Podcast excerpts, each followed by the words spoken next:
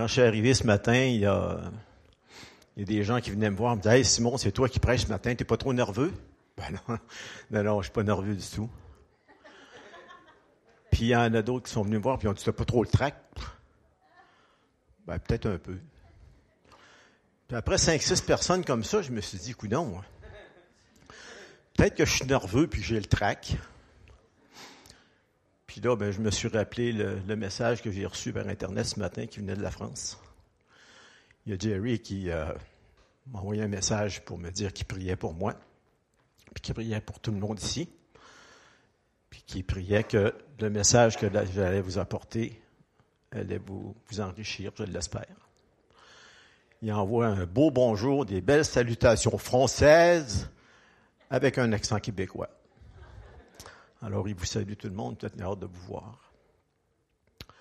Quand j'ai approché Jerry il y a quelques semaines, je lui ai dit, écoute Jerry, j'ai lu un, livre qui porte sur le leadership de Jésus, les secrets du leadership de Jésus. J'aimerais peut-être ça, avoir une occasion dans le courant du mois de février ou mars pour faire, euh, pour présenter ça aux gens dans la salle. Il me dit, bien sûr, ça serait, ça serait intéressant. Puis je pense que ça cadre très bien dans le, mouvement qui se crée ici avec euh, Mission 318. Je pense que ça cadre aussi très bien avec euh, les derniers messages de Jerry, qui parlait beaucoup de leadership, qui disait réveille-toi puis lève-toi. Euh, c'est pas juste d'entendre le cadran puis se lever, ça veut dire lève-toi puis fais quelque chose. Alors le message que j'apporte, ben, c'est les, les secrets du leadership de Jésus. C'est un livre que j'ai lu.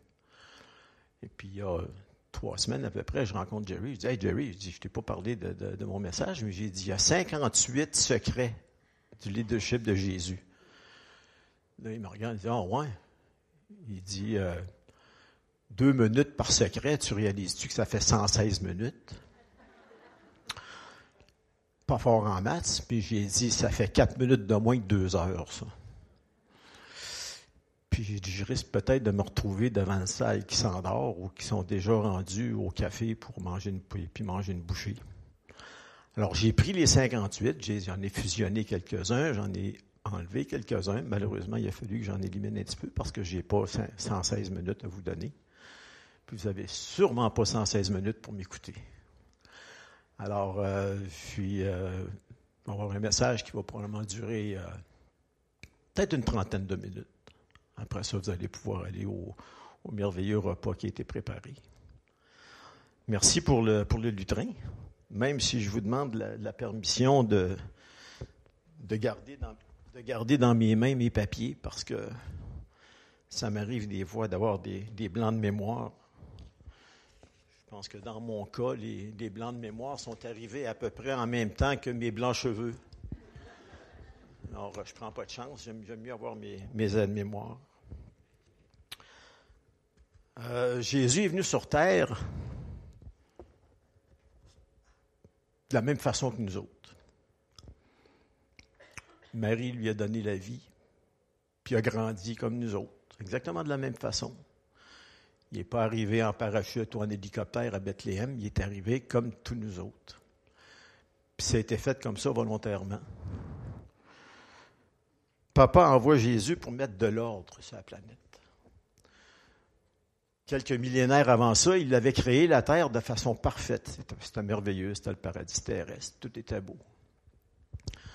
Mais à partir du moment où les humains se sont mêlés de l'affaire, ça a changé pas mal d'affaires. Il est arrivé sur la terre ce qu'on appelle de l'hommerie. Les hommes ont décidé de prendre ça en main, puis ça a pas mal chambardé ce que Dieu voulait qu'il arrive sur la terre. Alors, à un moment donné, Dieu a dit, euh, Fiston, fais tes bagages, tu t'en vas sur la planète pour mettre de l'ordre. Pas seulement pour mettre de l'ordre, mais pour montrer aux gens qui sont là qu'il y a un chemin à suivre pour être sauvé. Puis ce chemin-là, c'est le chemin que toi tu fais. Les gens qui vont vouloir te suivre seront sauvés. Facile d'être sauvé. C'est à peu près la chose la plus facile qu'il n'y a pas. Les gens disent tout, ah, alors moi je crois pas. Non, alors je crois pas à ça. Non. mais en fait, croire, c'est un choix, c'est une décision. Puis moi, ce choix-là, je l'ai fait le 22 décembre 1996. Ça a tout changé dans ma vie. parce que j'ai décidé de suivre Jésus. Puis chacun de nous, je suis sûr qu'on se souvient de la journée où on a pris cette décision-là, on a fait ce choix-là. Puis notre mandat à chacun de nous autres ici, à tous les gens qui ont choisi de suivre Jésus, c'est d'offrir ce même privilège-là à tous les gens qui nous entourent. Des gens qu'on connaît, des gens qu'on ne connaît pas, des gens qu'on croise. Souvent juste avec une petite remarque. Moi, quand il y a quelqu'un qui éternue, euh, je dis euh, Sois béni. Les anglophones, ils disent Bless you. Puis nous autres, les francophones, on dit À tes souhaits. Je ne vois pas très bien le rapport. Moi, je dis Sois béni. Puis je suis sûr que c'est peut-être juste une petite semence dans la vie de cette personne-là, parce que la réaction est toujours un peu, un peu bizarre. Mais là, il y a une réaction. C'est ça qu'il faut. Dans Marc 8, 34, voyons, où est-ce qu'il est 34?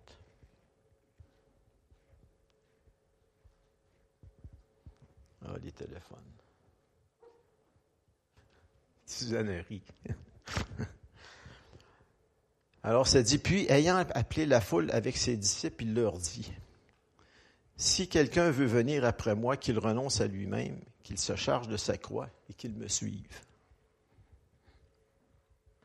Point à la ligne. C'est tout ce qu'on a à faire. Alors, les secrets du leadership de Jésus, je veux en partager quelques-uns avec vous parce que ça va nous servir énormément dans notre mandat qu'on reçoit. Quand Jésus a invité ses disciples à le suivre, c'était pas juste les quelques personnes qui avaient là. C'était aussi les disciples de 2020. On est tous des disciples si on décide de le suivre. Si on est des disciples et qu'on décide de le suivre, ben, on a avantage à faire comme lui ferait. Alors, ces qualités de leadership, on a avantage à les appliquer dans notre vie à nous. C'est pour ça que j'ai choisi d'apporter ce message-là aujourd'hui. Quand Jerry euh, m'a permis d'utiliser cette tribune-là, j'ai senti que c'était un privilège. Puis là, je me suis dit, ben, pour moi, il a aimé ma, ma première prêche, ou il me donne une deuxième chance, un deuxième essai. Je préfère croire qu'il avait aimé la première, puis j'espère qu'il y en aura d'autres. Alors, le premier secret du leadership de Jésus, en anglais, on dit que Jésus était un problem solver. La, traduction que j'ai trouvée pour ça, c'est résolveur de problèmes. Tout ça fait bizarre comme moi, un résolveur. Ça ressemble à un revolver, me semble. Mais un résolveur de problèmes, ça veut dire qu'il est là pour résoudre les problèmes des gens. Il y a plein de monde autour de nous qui ont des problèmes et qui ont, besoin d'aide pour les résoudre, ces problèmes-là. Tout le monde a des problèmes. Quelqu'un qui me dit qu'il n'y a pas de problème, je pense qu'en soi-même, juste dire ça, ça en est un problème. Parce que les gens ne réalisent pas vraiment qu'est-ce que c'est les Moi, j'en ai un problème, les mains mouillées, ça n'a pas de bon sens. Mais ça en est un problème. Les gens à succès sont des gens qui sont là pour résoudre des problèmes dans des entreprises, que ce soit dans des assemblées comme ici, que ce soit dans, dans des, partis politiques ou whatever. Si, Dieu, sait qu'il y en a des problèmes dans les partis politiques et chez les politiciens. Jésus avait quelque chose dont les autres avaient besoin. Puis nous autres aussi, les gens qui nous entourent, pour eux autres, on a quelque chose dont ils ont besoin. Nous sommes ici pour aider quelqu'un à changer. Quand quelqu'un me dit, moi je ne crois pas, n'ai pas le choix de croire à quelque chose. Tu sais, il y a des gens qui croient à peu près n'importe quoi. Il y a d'autres choses, des gens qui croient que, Jésus est là pour nous sauver. Merveilleux. Mais il y en a qui croient toutes sortes de choses qui sont vraiment autres que ça. Puis nous autres, on est là pour les aider à faire les bons choix. Puis il y a quelqu'un autour de nous, quelqu'un dans notre entourage qui n'attend que nous.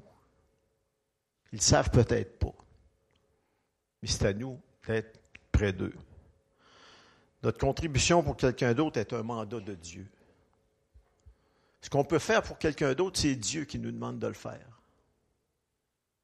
on n'a pas le choix d'obéir. On n'a pas le choix. On n'a pas d'affaire à rester assis chez nous constamment puis dire ah, ça va aller mieux. On a apporté une contribution auprès des gens qui nous entourent. Alors c'est le mandat que Dieu nous donne, c'est le mandat que Jésus nous donne en nous appelant à être ses disciples. Deuxième point, Jésus croyait à son produit. Vous allez me dire, ça fait, ça fait commercial un peu, ça fait un petit peu euh, mercantile. Vous allez voir, on est en business toute notre vie, puis on a, fallait qu'on laisse, qu'on s'organise pour que les gens croient à notre produit. Mais là, c'est pas de ça qu'on parle. Le produit de Jésus, c'est la vie. C'est la vie qu'il veut apporter. Que ce soit une meilleure vie à partir du moment où tu acceptes Jésus dans ta vie, ou que ce soit la vie éternelle. Puis la vie éternelle, moi, j'aurais le goût de la passer dans un endroit merveilleux, dans un endroit parfait. Parce que j'ai cru entendre dire que l'éternité, c'est à long, pas à peu près. Alors, tant qu'à choisir, j'aime mieux choisir pour être dans un endroit parfait. Les, gens rêvent à un endroit parfait. Mais qu'est-ce que c'est vraiment l'endroit parfait? C'est l'endroit où il n'y a aucun péché, où il n'y a aucune rancune, où il n'y a rien de négatif.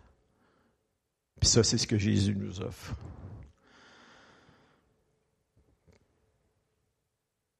Puis pour y arriver, ben, il faut aller au-devant des gens. Il faut être accessible. Jésus allait sur les places publiques. Il allait sur les bateaux des pêcheurs, il allait à la synagogue, il allait dans les maisons du monde. Je ne vous demanderai pas d'aller sur les bateaux des pêcheurs, là. mais il faut au moins aller au-devant des gens. Pas besoin de faire des, des, des, des, kilomètres et des kilomètres. Il y a des gens autour de nous qui ont besoin de nous autres. C'est clair. Dans la majorité des cas, ils ne nous diront pas qu'ils ont besoin de nous autres parce que peut-être qu'ils ne savent même pas qu'ils ont besoin de nous autres. Alors notre mandat à nous, le mandat que Dieu nous donne, c'est d'aller auprès de ces gens-là, d'être accessible. Jésus était accessible. Jésus était ouvert à rencontrer tout le monde. Il y a deux sortes de personnes dans la vie. Les gens qui savent, les gens qui ne savent pas. Quand tu sais de quelle façon tu peux être sauvé, merveilleux, mais bien souvent, tu ne le sais pas. Et puis ça, ces gens-là, il faut qu'on les approche, il faut qu'on leur parle. Même a des gens qui savent comment être sauvés, puis qui refusent quand même de croire. On leur a expliqué tout, mais ils refusent quand même de croire. Ces gens-là aussi ont besoin d'être approchés. Ces gens-là aussi ont besoin de recevoir un message.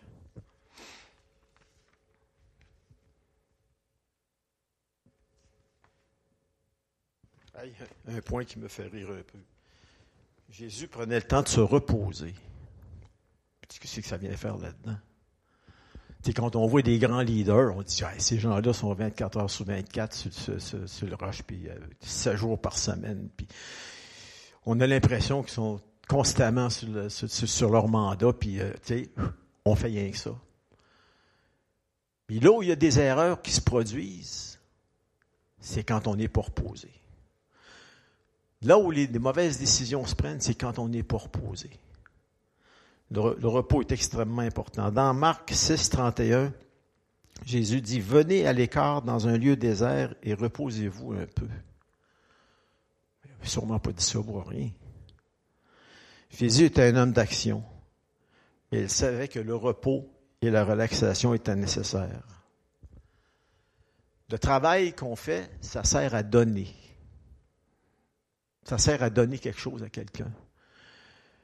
Mais le repos, ça sert à recevoir. Parce que le repos, c'est le moment où on peut vider la tête puis laisser quelqu'un la remplir de choses positives. Pas besoin d'avoir lu la Bible de la première page jusqu'à la dernière pour savoir que Dieu, quand il a créé le monde, la septième journée, il l'a pris pour se reposer. Ça retourne vraiment au début de la Bible, ça. Il a cru bon de, dire ça dans, sa parole, qu'il est important, la septième journée, de te reposer. Il ne dit pas de travailler six jours, puis reposez-vous après ça. Il est important de prendre du temps pour se reposer, puis refaire ses forces. Quand Jésus amène les gens dans le désert pour se reposer, c'est là qu'il leur dit, ben, venez ici, on va, on va consulter le Père. Comment est-ce qu'on peut recevoir si on est constamment dans le jus? On peut recevoir des indications du Père lorsqu'on prend du repos, lorsqu'on prend un temps d'arrêt. En plus de ça, ben, quand on prend du repos, c'est là que ça permet, on permet de planifier nos choses. La planification est extrêmement importante. Les gens qui planifient bien leur journée ont plus de succès que ceux qui ne la planifient pas pour tout. Ça, c'est clair. Puis Jésus avait un mandat, il avait un plan bien précis. Puis malgré qu'il était Jésus, constamment, il prenait des temps de repos, puis il allait consulter son Père pour rafraîchir son plan. Puis on doit faire la même chose. On doit prendre des temps d'arrêt puis rafraîchir nos plans. Dans Jean 5, 19, le Fils ne peut rien faire de lui-même. Et un peu plus loin, on dit, et tout ce que le Père fait, le Fils le fait pareillement. Il ne fait pas à peu près, il fait pareillement comme le Père le ferait. Alors, comment savoir, comment faire quelque chose comme le Père le ferait si on ne le consulte pas, si on ne prend pas le temps de s'asseoir, puis de se reposer, puis le consulter? Extrêmement important. Le secret de la réussite et la bonne planification, c'est le, secret de la réussite. Jésus comprenait l'importance de la préparation. Il s'est préparé pendant 30 ans pour faire trois ans de ministère. Je ne dis pas à ceux qui n'ont pas 30 ans que ce n'est pas le temps de commencer. Mais il a quand même pris 30 ans pour se préparer. Pour trois ans de ministère, puis après ça, il a dit OK, tout le monde, je vous donne le drapeau, puis vous continuez. Alors, la préparation que lui a eue pendant ces 30 années-là, nous, on y a accès par la parole. On se doit d'y la consulter. Jésus savait aussi qu'il n'avait pas besoin de réussir à 100% pour être un succès. Non, ça peut simplement vouloir dire, demande, parle-moi-en plus tard. Le rejet, c'est pas fatal. C'est souvent juste l'opinion d'un autre. Alors, il ne faut pas se sentir rejeté parce que quelqu'un n'accepte pas ce qu'on leur dit.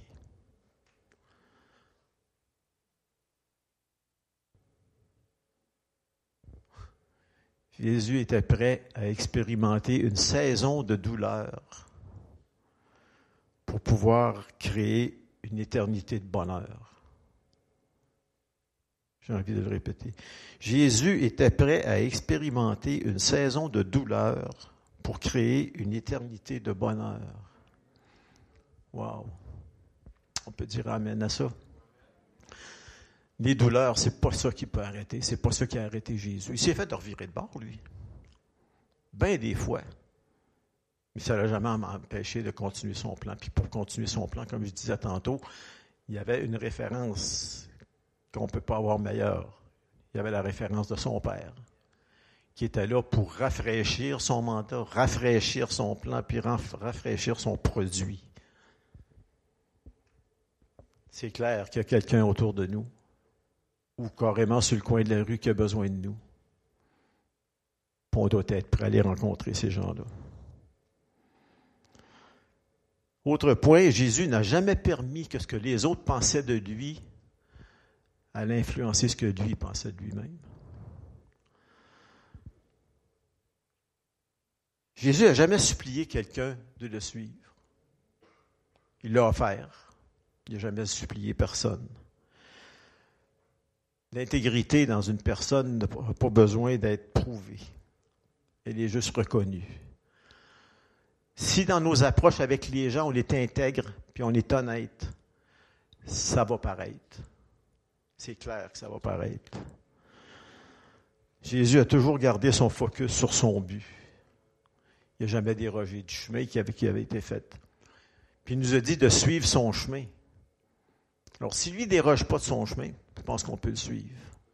On peut le suivre. Il a toujours refusé de se décourager quand les autres le jugeaient mal et mettaient en doute ses intentions. Jésus ne s'est jamais concentré à avoir l'air bon. Il était bon. Jésus s'est jamais concentré à avoir l'air franc. Il était franc. Puis Jésus ne s'est jamais concentré, ne s'est jamais battu pour avoir une bonne réputation. Il avait du caractère. Il n'y avait pas d'affaire à se battre. On n'a pas d'affaire à se battre, nous autres non plus. Tout ce qu'on a à faire, c'est d'être intègre, être honnête, puis être franc, puis être bon pour les gens. Pas vraiment compliqué. Jésus, il pensait au futur. Il se concentrait sur le futur des gens. Jésus a pris des décisions pour créer un meilleur futur.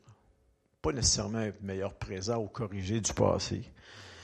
Dans Jean 8, 11, il ne condamne pas la femme adultère. Il ne se concentre pas sur son passé, puis il ne dit pas, ben voyons donc, qu'est-ce que tu as fait là? Pas d'allure. Qu'est-ce que tu as pensé? Non, c'est pas ça que Jésus a dit. Il dit, va et ne pêche plus. Va et ne pêche plus. C'est le futur qui est important, c'est ce qui s'en vient qui est important. Nous autres aussi, on offre un meilleur futur. On offre, c'est parce que dans, ma vie, moi en tout cas, tout ce qui a précédé le 22 décembre 1996, c'était pas terrible. C'était pas yable. Je l'ai réalisé par après.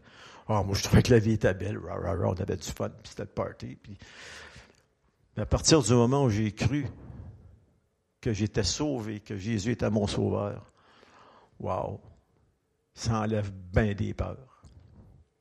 Entre autres, la peur de la mort. Comment tu vas avoir peur de la mort si tu sais que tu as la vie parfaite en avant de toi pour l'éternité? La mort, ça peut faire peur parce qu'on sait que si on s'en va, ça va peut-être faire de la peine à du monde. Ça, ça peut être un aspect qui nous fait avoir peur de la mort. Mais avoir peur de la mort parce qu'on ne sait pas ce qu'il y a après, c'est épouvantable. Comment est-ce qu'on peut laisser, nous, comme chrétiens, comment est-ce qu'on peut laisser les gens dans l'ignorance de ça? Quand on sait que pour eux autres, tout ce qu'ils ont à faire, c'est de faire un choix. Un autre point, c'est que Jésus posait des questions pour déterminer correctement les besoins et les désirs des autres. Il posait des questions. Mais il écoutait les réponses aussi. Combien de fois on a posé des questions aux gens, puis qu'est-ce qui m'a répondu? pas trop sûr. Si on veut créer une relation avec quelqu'un, il ne faut pas seulement poser des questions, il faut écouter les réponses. Il ne faut pas interpréter nécessairement ces réponses-là parce que si ce n'est pas clair, on pose une autre question. Pour être sûr que la conversation qu'on a est réelle et est bonne. Écoutons les besoins et les opinions des autres. La question et l'écoute sont le lien pour créer une relation, un lien vers le futur. Soyons sûrs que nos questions et notre écoute montrent aux autres devant nous que nous souhaitons réellement un meilleur futur pour eux. Si c'est ça que les gens sentent, si c'est ça qui est le, signe de notre intégrité, les gens vont comprendre que ce qu'on veut pour eux, c'est ce qu'il y a de mieux. Que ce n'est pas à notre avantage à nous autres. On fait l'approche, ce n'est pas pour notre avantage à nous autres. C'est pour les aider eux ça, les gens, il faut qu'ils sentent. Il faut qu'ils sentent notre intégrité. Il faut qu'ils sentent notre honnêteté.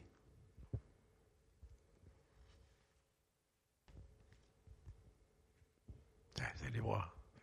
Vous allez pouvoir aller manger, ce sera pas bien. Jésus cherchait toujours un mentor aussi. Imaginez. Des gens plus expérimentés. Si Jésus cherchait des mentors, Qu'est-ce que vous pensez que nous autres, on devrait faire? On est entouré de mentors. Jerry est un mentor extraordinaire. Il y a des gens dans l'Assemblée ici qui connaissent leurs paroles pas mal mieux que moi. Un gars comme Claude, on travaille ensemble, des fois il me sort des bouts de phrases, je suis sûr que ça vient de la Bible. Un gars comme Sylvain qui vient prêcher souvent, s'il y a des gens qui connaissent la parole, c'est bien eux autres. Fait que bien, Sarah, ça va être une experte aussi tantôt.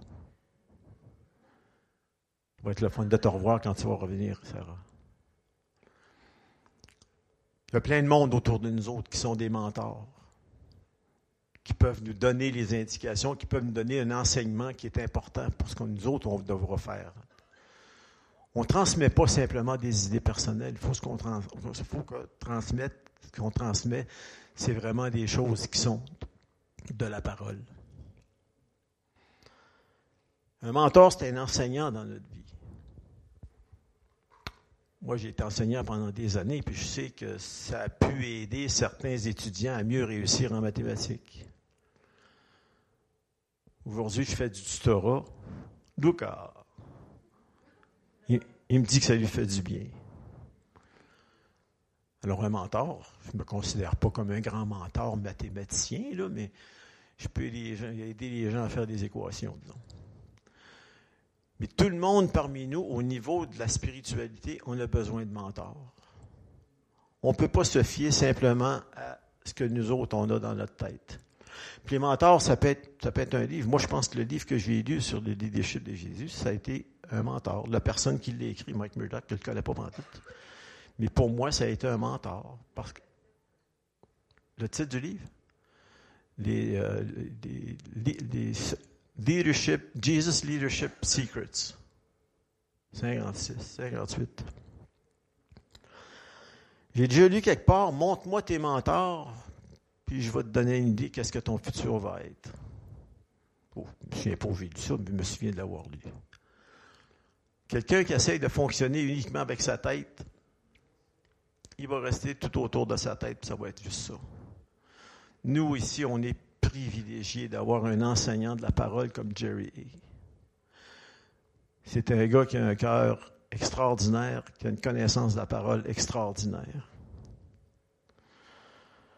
Le proverbe 1.5 dit que le sage écoute, il augmentera son savoir.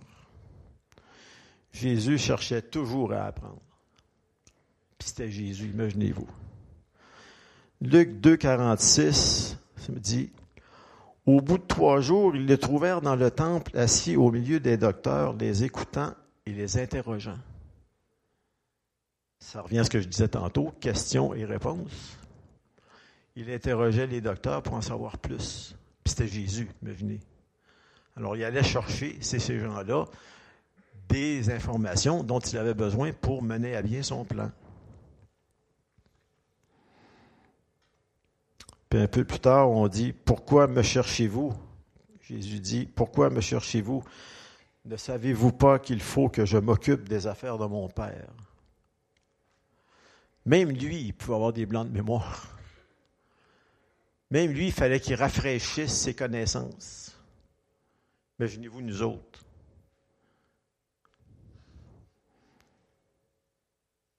Ben, nous, nous sommes des disciples de Jésus. Parce qu'il faut qu'on s'occupe des affaires de Jésus. Il y a 2000 ans, il a dit à ses disciples, Suivez-moi, prenez votre croix, puis allez-vous-en vers le futur. Le mandat qu'on a, il est à nous autres aussi en 2020. On parlait de, des Chiefs qui ont gagné le Super Bowl. Alors, ça doit vouloir dire que la prophétie est vraie. Il va y avoir un réveil un grand réveil. Puis moi, c'est drôle, j'ai le goût d'y participer à ce réveil-là. J'ai le goût de pouvoir me dire à un moment donné, ben écoute, j'ai fait quelque chose pour qu'il se passe quelque chose. Puis ça, ben, ça devrait être dans le cœur de tous les chrétiens. Parce que s'il se passe quelque chose sur la planète, il faut qu'il se passe quelque chose à Montréal, puis à Pierrefonds, puis à Rosemère, puis à, l'île Perrault, puis euh, partout dans le monde on fait partie du monde, puis le réveil va se passer ici aussi.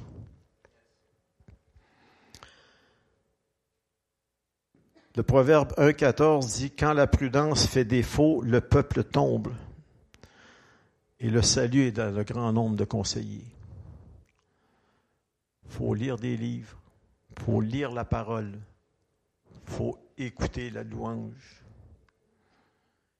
Il y en a beaucoup d'enseignements dans la louange. Puis je vous remercie à toute la gang. C'est bénissant tous les dimanches matins. Puis les groupes connexion. Ça en est sur des groupes de conseillers.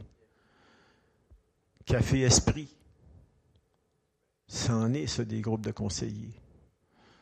Toutes les organisations chrétiennes qu'il y a ici dans la place contribuent à faire notre, notre, notre éducation, contribuent à rafraîchir notre mandat à nous aussi, rafraîchir notre plan, rafraîchir notre futur.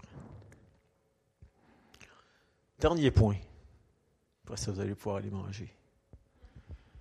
Quand Jerry me dit 116 minutes, je dis, voyons, ça n'a pas d'allure. Mais quand je suis arrivé, je me suis dit, j'ai l'impression que mon message n'est pas assez long. J'espère qu'il y aura quand même assez d'impact. Jésus respectait la loi de la semence et de la récolte. Parlons-en au fermier. Le fermier, est-ce qu'il s'assure sur sa galerie puis attend que ça pousse? Ça ne marchera pas beaucoup. De la même façon, nous autres, si on reste assis dans notre salon, il n'y aura pas beaucoup de récolte non plus. Tout commence par une semence. Notre semence à nous, c'est tout ce que nous donnons qui peut rapporter à une autre personne. Un sourire, un mot d'encouragement, un moment d'écoute, une prière. Ça peut même être une question. Souvent, les gens se, demandent ah, pourquoi est-ce qu'ils me demandent ça?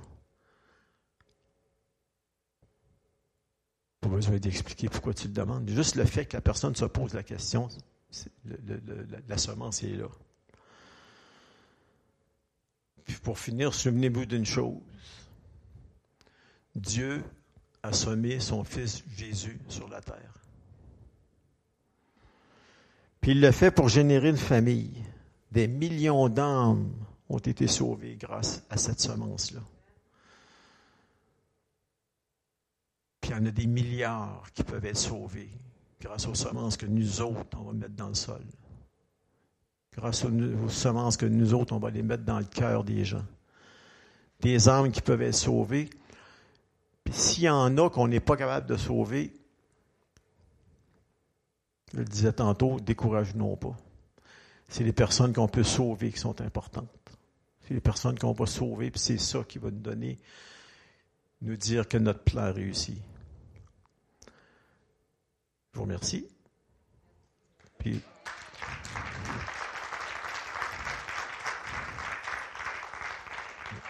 papa, j'ai pris que ce message-là aille directement au cœur. Je prie que les gens de cette salle fassent preuve de beaucoup de diligence. Je prie qu'à chaque moment de la semaine qui s'en vient, soit pas seulement des, moments de travail, mais des moments de repos, des moments pour recevoir. Si on veut donner, il faut recevoir. On n'a pas le choix. Alors, pour donner ce que Dieu a à nous donner, on doit d'abord le recevoir. Puis je prie que ce message-là vous a permis de recevoir quelque chose. Amen.